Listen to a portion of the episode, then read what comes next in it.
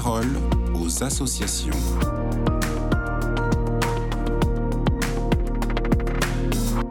Vous écoutez KTO Radio et dans la parole aux associations d'aujourd'hui, je reçois Amélie Bertolin. Bonjour, vous êtes responsable de l'information à l'aide à l'Église en détresse et rédactrice en chef de l'Église dans le monde. Et aujourd'hui, Amélie, vous nous emmenez justement en Amérique centrale, au Nicaragua. On vous écoute. Oui, car dimanche dernier, 19 ecclésiastiques qui étaient emprisonnés par le gouvernement Ortega au Nicaragua ont été libérés. Ils avaient été emprisonnés pour avoir simplement dénoncé des injustices et des violations des droits de l'homme dans leur pays. La libération a été annoncée dans un communiqué officiel du gouvernement nicaraguayen. Parmi les personnes libérées figurent deux évêques, dont celui de Matagalpa, monseigneur Rolando Alvarez, qui avait été arrêté en août 2022 et condamné à 26 ans de prison. Monseigneur Alvarez s'était courageusement battu pour défendre la liberté de culte dans son pays et avait été jusqu'à entamer une grève de la faim contre le harcèlement de la police dont l'Église était victime.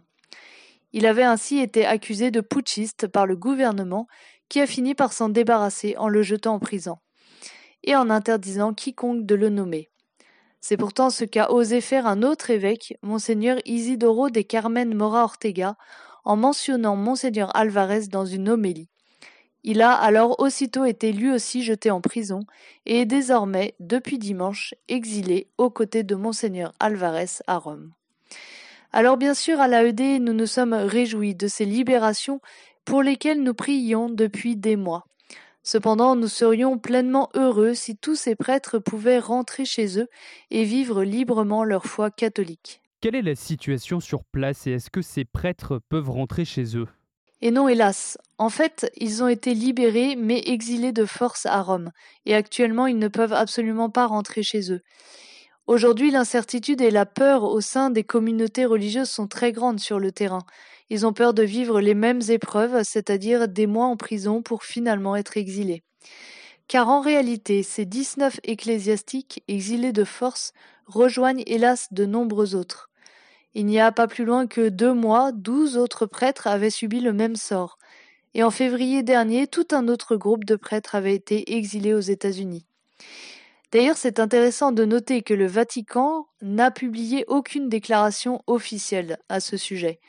Son média officiel Vatican News a simplement annoncé la libération, mais le ton utilisé dans l'article contraste fortement avec l'optimisme exprimé par le communiqué de presse du gouvernement nicaraguain sur les relations entre le Saint-Siège et le gouvernement. Au Nicaragua, quel est le pourcentage du clergé qui vit en dehors du pays? Au Nicaragua aujourd'hui, c'est donc environ 15% du clergé qui vit en dehors du pays.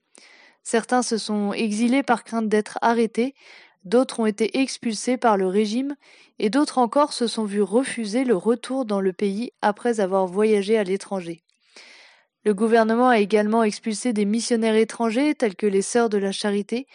Il a aussi fermé des chaînes de télévision catholiques ou des universités tenues par des religieux comme les jésuites.